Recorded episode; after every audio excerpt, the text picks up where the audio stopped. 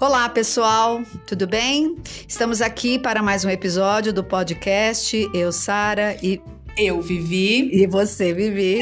e nós vamos falar hoje sobre é, transtorno de ansiedade e síndrome do pânico. O que seria tudo isso? Né? É, por onde nós podemos começar? Eu acredito que a gente possa começar pela ansiedade nossa do dia a dia.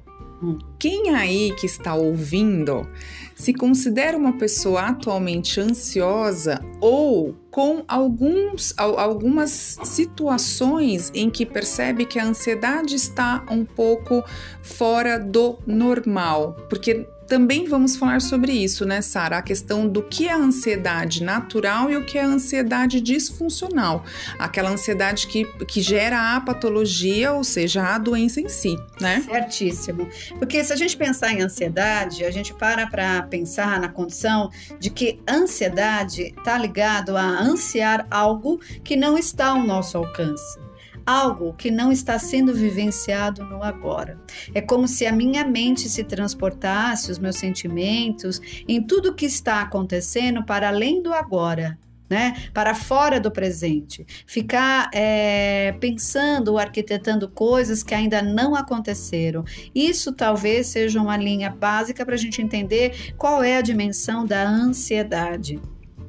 E aí seria interessante também a gente configurar o que essa ansiedade pode se transformar. Uhum. Um dos aspectos que a gente vai tratar aqui também fala de transtorno de ansiedade e o outro do síndrome do pânico, que na verdade uma coisa desencadeia outra. E a gente vai entender um pouco melhor a diferença entre um ponto ou outro. Sim, nós vamos falar, nós vamos trazer aqui é, neste episódio a, a origem né? A origem do, do, do que, de como exatamente é, a gente cria essa necessidade de se antecipar, é, de se ansiar as situações que ainda nem ocorreram. E aí eu venho sempre com a minha reflexão, é de que assim, jogo aí para vocês de que neste momento, por exemplo, vocês estão inteiros presentes ouvindo esse podcast ou vocês estão ouvindo esse podcast e lavando louça, lendo livro, vendo o Instagram, vendo qualquer outra coisa na televisão ou em qualquer outro tipo é, de, de, de comunicação. Então, assim, vocês estão ansi ansiados por outras coisas estão inteiros nesse momento. E aí a gente vai entender, a Sara vai trazer um pouquinho nessa né, questão da origem. Então a gente vai até lá os primórdios, vai até o comecinho mesmo de tudo da humanidade para poder realmente entender da onde que vem esse anseio todo. É, eu acho que nós somos heranças mesmo, né, é, de determinados aspectos que a gente foi apreendendo com o decorrer da história, aonde de certa forma ficou para a gente uma grande sedução em estar sempre vivendo para aquilo que há de vir. Nós somos educados a não confiar e a não nos entregar, e sim a, a tempo todo ansiar, estrategiar, né, coisas que possivelmente vão acontecer, porque de alguma forma isso passa uma sensação ilusória de ganho. Porque se eu fico prevendo as coisas que vão acontecer, de alguma maneira minha mente compra a ideia de que eu vou estar em vantagem. Para algumas coisas, eu acredito que nós precisamos sim premeditar, né, coisas do nosso cotidiano, né, as coisas da organização da nossa vida, mas a barreira que divide isso é muito tênue. A grande questão é quando a mente compra a ideia de que ela tem que fazer isso para tudo, criando isso uma ansiedade crônica que acho que é interessante a gente separar a ansiedade crônica do transtorno de ansiedade e Sim. que pode gerar uma síndrome do pânico. Sim. E Sara, é, você falou da organização do nosso dia a dia.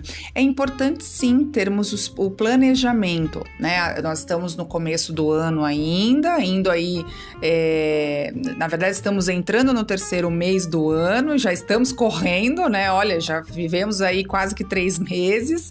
Porém, a gente a gente tem esse hábito de sempre no começo do ano ou no finalzinho do ano, né?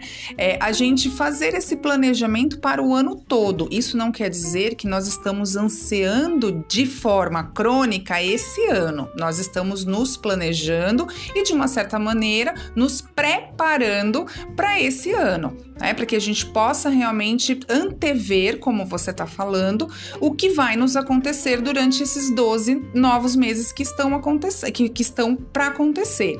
Só que hoje em dia existem algumas pessoas que, por exemplo, têm uma questão é, que assim, eu não consigo dormir se eu não planejar o meu dia seguinte. E aí, esse eu não consigo dormir é literalmente eu não consigo ter sono se a minha agenda do dia seguinte não está pronta. E não vai muito longe, né? Não só se a agenda não está pronta. Na verdade, o que, que acontece com o sono, pegando o exemplo das insônias, que são muito decorrentes de quadros de ansiedade, né? Ao dormir, você tem que praticar uma coisa chamada entrega. E a entrega está na contramão da ansiedade. Na verdade, o indivíduo ansioso tem dificuldade das suas entregas. Sim. De confiar, de saber a hora de se desligar e simplesmente relaxar, nem que seja para dormir. Então, isso se torna muitas vezes tão crônico que ele torna a insônia como se fosse já um meio de vida. E aí, qual que é a grande desgraça? Que é essa a pior parte? A medicação se torna consulente, ou seja, parceira desse processo. Aí que tá tudo perdido, como diz alguns, muito lascado. Porque o indivíduo, além de estar preso dentro dessa dinâmica, ele ainda trouxe um reforço para justificar que a própria mente dele é incapaz de poder fazer as suas devidas entregas, de poder viver a hora do despertar e a hora do relaxar e entregar e confiar de uma maneira saudável. E ele artificializa isso. Sim. E aí, é, é, continuando essa questão da insônia, eu não me entrego porque eu preciso entregar coisas que vão ter prazos no dia seguinte, no mês seguinte, no, no na semana seguinte. Então, assim, é, eu vou criando isso na minha mente, a ponto que essa mente realmente faz com que a gente acredite nisso. Então, assim, o que, o que a gente cria vira realidade, o que a gente acredita vira realidade. É, e aí, aí eu vou, é, eu vou normatizando algo que não é normal, como por exemplo a questão da insônia. Então, ah, é natural eu dormir dois dias tranquilos na semana. E nós temos sete dias na semana, ou seja, estou há cinco dias que eu não durmo da forma como eu deveria dormir. E aí isso vai gerando em mim também outras questões. Só que isso tudo está ligado nessa, nessa antecipação necessária, que ao mesmo tempo acaba sendo desnecessária dessa forma, porque a gente está desproporcionando essa antecipação toda, certo? É, é, isso vai sendo construído é, silenciosamente. Muitas pessoas não se dão conta disso. A única coisa que muitas pessoas conseguem enxergar só é que precisam de um médico, de um psiquiatra, de um curandeiro e que vão tomar lá um remédio e que tudo vai ficar resolvido. Qual é o trabalho da psicoterapia, por exemplo? É despertar o indivíduo para tudo isso que está acontecendo com ele. Então, eu acho interessante traduzir um pouco das diferenças, ou seja, o que é essa ansiedade, o que ela diferencia do transtorno de ansiedade e o que ainda é diferente da síndrome do pânico. Eu acho que é interessante as pessoas se localizarem um pouquinho nesse aspecto, né? A ansiedade está ligada ao, ao, é uma matéria-prima de tudo isso, né? Que está ligada a ansiar algo que não está ao nosso alcance, algo que não está sendo vivenciado no agora. Então, toda ansiedade, a positiva ou não, ela está baseada nisso. Eu estou sempre é, ansiando alguma coisa que eu não tenho aqui no presente e que eu tento buscar ele, nem que seja de uma maneira é, virtual, né, na fantasia. Sim. O transtorno de ansiedade, ele pode, é, similar à ansiedade crônica, que ele já toma uma forma própria e ele já começa a ter uma vontade própria né? E ele toma conta da consciência e ganha proporções sintomáticas, ou seja, o transtorno de ansiedade, ele já vivifica uma ansiedade crônica, como se o organismo já tivesse instalado essa forma de ser. E por várias situações e episódios, ele começa a ter sensações de mal-estar, porque é como se o excesso de ansiedade vindo de uma maneira crônica já começasse a criar um estresse no organismo e esse organismo começa a produzir sintomas físicos. Muitas vezes, e muitas pessoas já sabem disso, ligados a taquicardia, ligados a sudoreses, ligados a mal-estares, mal súbitos, com uma sensação de que você tem o seu corpo aí como se fosse em falência, uma pseudo-falência. Sim. Que já começa a ser assustador. A síndrome do pânico, né? Ela é o auge de todos esses episódios de mal-estar e de modo súbito traz sintomas mais paralisantes, dando uma sensação de morte mesmo iminente. Aí eles acontecem de maneira irracional, ou seja, não necessariamente precisa ter um fator estartador Uhum. da síndrome.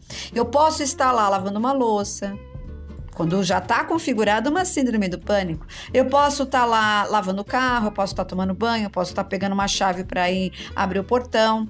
Várias situações muito corriqueiras podem desencadear aleatoriamente esse mecanismo, né? Então, é, olha, eu vou, eu venho caminhando na ideia onde a ansiedade ela vai tomando corpo e vai entrando em variáveis que podem chegar num caso mais grave, que muitas vezes leva os indivíduos aos hospitais, porque os sintomas são tão fortes e tão reais Sim. que ele é, tem como acreditar mesmo que ele está para morrer. E é engraçado que na síndrome do pânico, o grande, é, a grande experiência é de quase morte. Uhum. E por que será que esses indivíduos precisam chegar na sensação de quase morte? O que vem para você? A gente sempre tem falado aqui que as doenças em si têm o seu ponto positivo. Tem o seu lado positivo. Ou seja, é, quando eu adoeço, eu estou sendo convidado a olhar para questões e aspectos meus que, em sã né, com, com a saúde, eu não olho. E aí, quando a gente está doente, vamos pensar até numa coisa muito simples: um resfriado, uma gripe que seja, que é algo muito corriqueiro para qualquer indivíduo no nosso dia a dia, em que a gente precisa de uma pausa. E hoje, no estresse, na, na, na, no ritmo frenético que a gente tem da sociedade, do mundo corporativo e tudo mais, a gente não consegue nem pensar em se repousar para uma questão de uma gripe ou um resfriado, né? Algo muito simples. Não, o sistema não permite. O sistema não permite isso. Então, assim, quando a gente pensa em doença, nós temos também que pensar que existe sim esse lado positivo, porque convida a gente a olhar para, opa, o que, que eu preciso parar? Por que, que eu tenho que pausar? Por que, que a vida está, entre aspas, me obrigando a fazer essa pausa? O que eu preciso aprender com isso? Então, assim, quando eu tô na ansiedade desproporcional, eu também tenho que olhar por que, que eu tô tão acelerada? Eu tô correndo a serviço do quê? Para quem e para quê? Muitas vezes não é pra gente, com certeza. Que há de real nisso ou não. Exato, e assim, eu costumo sempre também é, dizer de forma muito rasa, mas assim, só pra, de, de, forma meio ilustrativa, que assim, a depressão é o excesso de passado e a ansiedade é o excesso de futuro. Então, ou seja, nós estamos em dois tempos que não são o tempo do aqui e agora, que é o que realmente existe. Porque se a gente for pensar de fato, o futuro não, não existe, porque quando chega o amanhã, já virou hoje de novo. Mas a síndrome do pânico é uma grande fábrica do amanhã que de alguma maneira vem e, por não ter substância, coloca o indivíduo nessa condição. Sim, e, e, é como você falou: existem várias pessoas nessa condição que não percebem que estão nessa condição. Elas começam a entender que aquilo é o natural dela. Não, eu preciso realmente planejar a minha agenda do dia seguinte, senão eu não vou dormir, mas isso já é normal, porque eu funciono assim. Então a gente acaba normatizando coisas que não são normais. Então, quando eu, é, quando eu penso é, em questão de assim, o que o que eu preciso olhar para isso? Por que, que essa ansiedade está vindo? Por que, que essa síndrome está vindo? Né? Eu, eu costumo dizer também que, assim, como a Sara falou, os sintomas na síndrome, por exemplo, são reais. Sim. Então, eu sempre, eu já tive situações, literalmente, assim, até recentemente, de pacientes terem crise de ansiedade na minha frente sentado na poltrona do consultório, com 5, 10 minutos de sessão de terapia. E a pessoa, tá, como é que foi seu dia? Foi tranquilo. E aí a pessoa chega com a crise, né?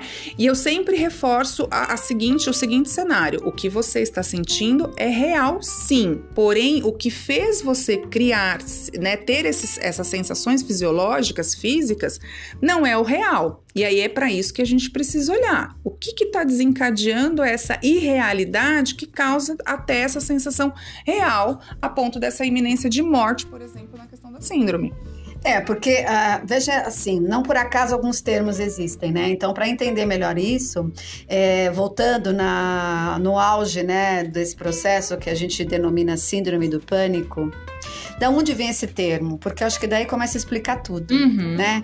É, o pânico vem de uma tradução do grego e Pan, o deus Pan, que gerou o termo pânico, é, na mitologia grega, que é como tem o berço de todos os aspectos do inconsciente coletivo do Ocidente, ou seja, boa parte da forma como nós pensamos, está muito explicado em muitos contos e mitos gregos, né? Então, o deus Pan é um deus, né, que habitava as florestas e, em, assim, de uma maneira bem resumida, porque a história é longa, ele assustava todo e qualquer homem que desavisadamente adentrava a floresta, se sentindo o próprio Deus, e ele aparecia para trazer a pequenez, a sensação do quanto esses, né, essas pessoas que entravam na floresta de uma maneira desavisada tinham que lembrar da sua pequenez. Então, veja, síndrome do pânico. Qual é o contexto do, do, do, da síndrome do pânico principal? O indivíduo se sente pequeno, ele se sente impotente, ele vem com a sensação de uma morte iminente. Por que esse sintoma? Normalmente, dentro do sintoma tem a saída para a grande questão da onde ele foi desviante na vida dele, uhum. né? Então, esse sentimento de pequenez, esse sentimento de impotência, esse sentimento de morte, coloca ele numa condição de finitude, coloca ele numa condição é, que humildemente é levado a perceber, né, que ele não domina as coisas da maneira como a ansiedade ensinou por anos ele a pensar. Então, essa é a grande sacada, essa é a grande saída. A síndrome do pânico, quando chega nesse auge, eu acho que nos ensina a mostrar que o indivíduo está fugindo o tempo todo da sua impotência. Quando ele chega no consultório, a gente mais, mais ou menos imagina que a temática está totalmente focada nesse aspecto. Pelo fato dele fugir da própria impotência, ele vai gerando dentro dele, nos mínimos detalhes, nas questões da vida dele, das menores às maiores, uma ideia de pré-potência. O que é ficar criando possibilidades, ficar criando situações, ficar criando suposições, recursos para fugir do sentimento de impotência. Qual é a grande saída criativa desse processo? É levar o indivíduo a fazer as pazes com a sua própria impotência. Impotência que é inerente a todos os humanos. Sim. E na medida que um humano estiver muito né, é, familiarizado com a ideia de que por momentos na vida ele vai lidar com a impotência, e ele pode ser permissivo a isso, ele não necessariamente precisa vivenciar todos esses sintomas. Ele não precisa sair desse contexto, porque os sintomas, como a gente já vem falando nos outros episódios, ele é como se fosse um desarranjo. Né, um desequilíbrio das funções naturais da vida. Então, de alguma maneira, ele fica procurando prepotências para fugir da impotência. A síndrome do pânico vem, o Deus Pan assusta, mostra a ele a finitude dele, a pequenez dele. E o que, que é mais interessante, ao invés de a gente ficar recorrendo a tantos remédios e se drogando? Vamos voltar, vamos trabalhar e olhar para as nossas impotências e fazer as pazes. O que, que é a nossa impotência? É poder ter entrega. É poder confiar que muitas vezes eu vou saber o que fazer, outras vezes eu posso não saber o que fazer, muitas vezes eu vou perder, e eu posso fazer as pazes com é, é, a, a, ideia de perder algumas oportunidades, de é, ter encontrado saídas mais interessantes. E aí eu vou vivendo de uma maneira mais humilde, podendo fazer as pazes com esse aspecto. Sim, e aí quando eu aceito que eu sou passível de vulnerabilidade, né? E aí até a gente tem, é, eu faço aqui até uma um, um, apêndice, digamos assim, que tem, nós temos aí na atualidade a Brené Brown, que ela escreveu o livro A Coragem de Ser Vulnerável, né? A coragem de ser imperfeito, na verdade, desculpa, é a coragem de ser imperfeito que ela fala sobre a questão da vulnerabilidade. Fala melhor desse livro que eu acho que é interessante. E ela fala, Sara, exatamente sobre isso que você falou agora. Ela fala da importância da gente olhar, acolher e aceitar a vulnerabilidade nossa de todo dia, que a todo momento nós somos vulneráveis, nós, nós somos seres que têm é, é, naturalmente essa questão da vulnerabilidade.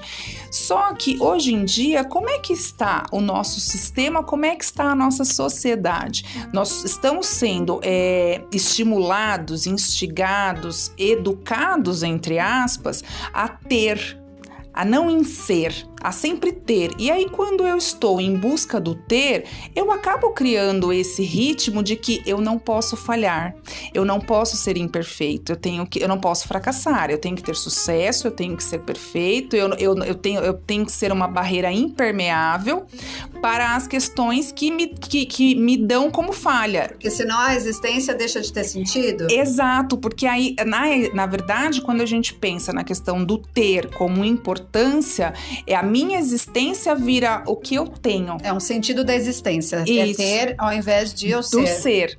Então, assim, o que é o, o que é o segredo da vida? Olha, nós vamos entregar aqui o segredo da vida, hein, gente? Presta atenção agora. Qual é o segredo da vida? É o ser. O sentido da vida é o ser. E aí, quem é esse ser? Mas o ter como consequência, porque o ser sem ter. Sim, só que assim, hoje as pessoas, quando eu tô dizendo isso, eu digo para convidar você, ouvinte, a, a pensar exatamente isso quando a gente hoje fica nessa questão do só o ter, a gente acaba não olhando para esse ser. Então, por isso que a gente volta a falar que as doenças muitas vezes são convidativas para esse, esse lado do positivo de olhar para quem eu sou. E aí a questão do, foi ótimo você trazer esse exemplo do Deus Pan e a questão da pequenez, porque é isso. A, a, a síndrome e as doenças vêm trazer para gente de que olha como você é pequeno diante de tudo que a vida é. Então, assim, existe um universo, existe uma orquestração universal que a gente que transcende a gente, que a gente não tem como ver, né, a olho nu, e eu acredito nem que a olho não nu, não sei nem se existe esse termo, né, Sara? A qualquer olho, eu acredito que a gente não vai conseguir ver isso, a não ser que a gente entre em alguma experiência ou sei lá, entre em algum túnel aí que possibilite a gente ter essa, esse olhar. E eu é não sei. agarrar e ter o empoderável, né? Sim! A partir do momento, né? E como a educação de base não ajuda muitas vezes, né? Porque vai criando mini seres sem recursos de construção mesmo de autoconhecimento, ou, ou seja, da existência do ser, sem do empoderável, né? da frustração, do ter, do não ter, do poder, do não poder. E o quanto isso, de alguma maneira, vai alargando cada vez mais em, em, ondas pessoas que vão trazendo ansiedade como parte da vida, porque ficam sempre ansiando possibilidades de ter, porque não ter é o grande problema. Sim, e como dizia, como quer dizer, como disse uma vez Elis Regina num chá da tarde comigo, e aí depois que ela fez aquela música, ah, sim, claro. vivendo e aprendendo a jogar, nem sempre ganhando, nem sempre perdendo, mas sempre vivendo, é, aprendendo a viver, né? É exatamente isso. Nós precisamos, quando nós vamos para a existência e o sentido da vida em ser, nós vamos justamente para isso, em que hoje nós vamos ganhar, amanhã nós vamos perder, ou hoje de manhã eu vou perder e na parte da tarde, depois do almoço, eu vou ganhar. Mas não, quando a gente vem na essência do ter, a gente vem sempre, não, hoje eu tenho que ganhar, porque até porque eu tenho boletos para pagar, eu tenho uma parcela do meu apartamento lindo, maravilhoso, com varanda gourmet, de frente para um outro apartamento também com varanda gourmet. Então, gente, não é nem de frente para uma copa de árvore, por exemplo. É, que não tem problema nenhum nesse tipo de ambição. Não. O problema é sempre saber que lugar isso ocupa na tua vida. Porque se ela ocupa, né, mais do que toda a porcentagem da ex experiência de ser, aí sim nós temos um problema. Porque tem é, ter ou não ter as coisas, elas vão ser passíveis do ser humano mesmo. Sim. Mas que lugar isso ocupa na tua vida? Ela tá na frente da sua essência, daquilo que você é, daquilo que você percebe que não é, daquilo que você veio fazer aqui, daquilo que você percebe que não veio fazer aqui. Então, essas perguntas têm que vir na frente. O que acontece é que na formação de base da nossa cultura geral, que não é nem só mais é, uma cultura ocidental, é geral, porque está todo mundo globalizado, uhum. é, essas questões precisam começar a trazer uma base. Porque é muito bom ter, na medida que você já foi buscar em você o ser. Eu acho que é essa relação. Então, é, essa questão da ansiedade, do transtorno de ansiedade, que são episódios é, pontuais, ou a síndrome do pânico, que passa a ter uma cronicidade, é uma coisa bem interessante. Antes de tomar uma decisão, né, de ir buscar apenas se medicalizar, né? É, para você poder sanar essa, esse sintoma, pergunte a você mesmo ou procure alguém que possa te ajudar a, a, a, responder essa pergunta, né? O que desencadeou isso em mim? Aonde eu me perdi? Aonde eu entrei nessa floresta que é o inconsciente, né? Da vida, é, me sentindo o próprio Deus? Sem dar conta de que eu sou vulnerável, de que eu tenho limites, de que eu posso perder, de que eu posso me sentir impotente.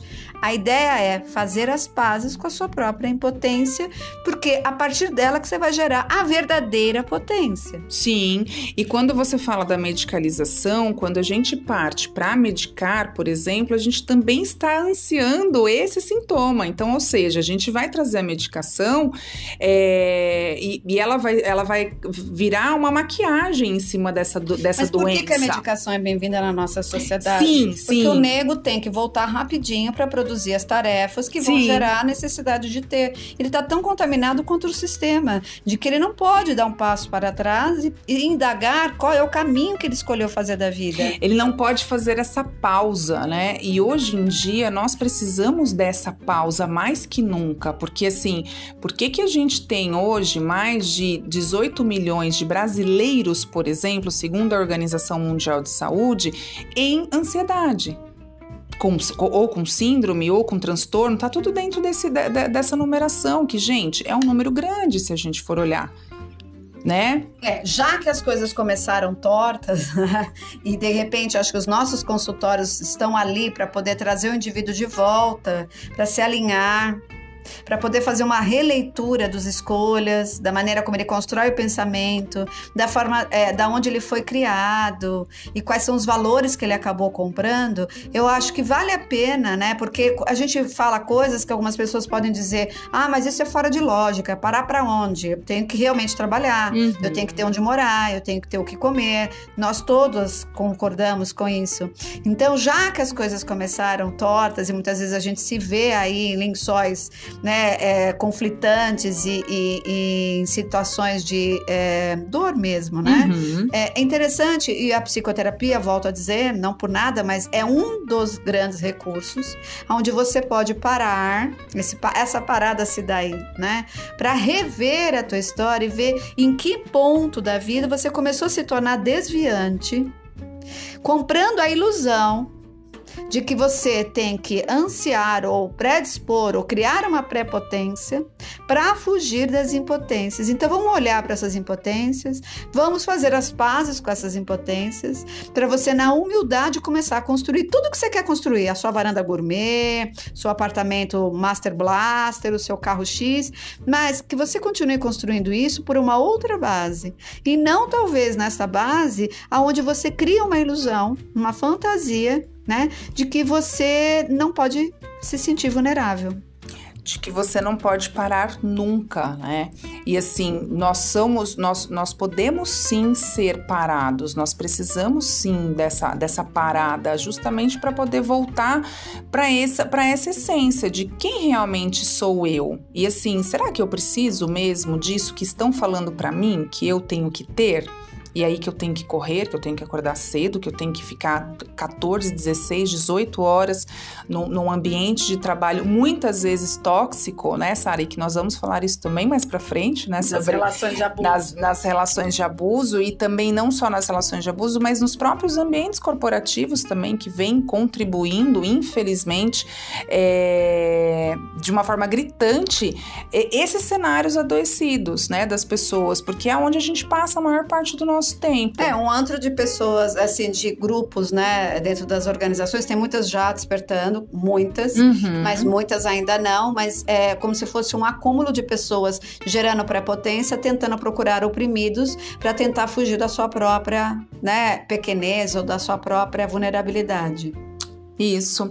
Bom, esse foi mais um episódio do nosso podcast Pérolas de Psicoterapia. Gostaria de falar mais, esse assunto eu acho que pode continuar num outro momento, de uma outra forma, mas a gente de novo quer agradecer a presença de vocês. A gente aceita, inclusive, que vocês mandem sugestões de temas que são interessantes a gente tocar aqui na medida do que é possível. Sim, a, a intenção é que o, o canal possa ser, esse canal podcast, possa ser interativo com você ouvinte né? Então, assim, se isso está despertando em você algum sentido de vida, traga isso como uma sugestão para gente. Quais mais temas vocês gostariam que a gente falasse aqui e refletisse juntos?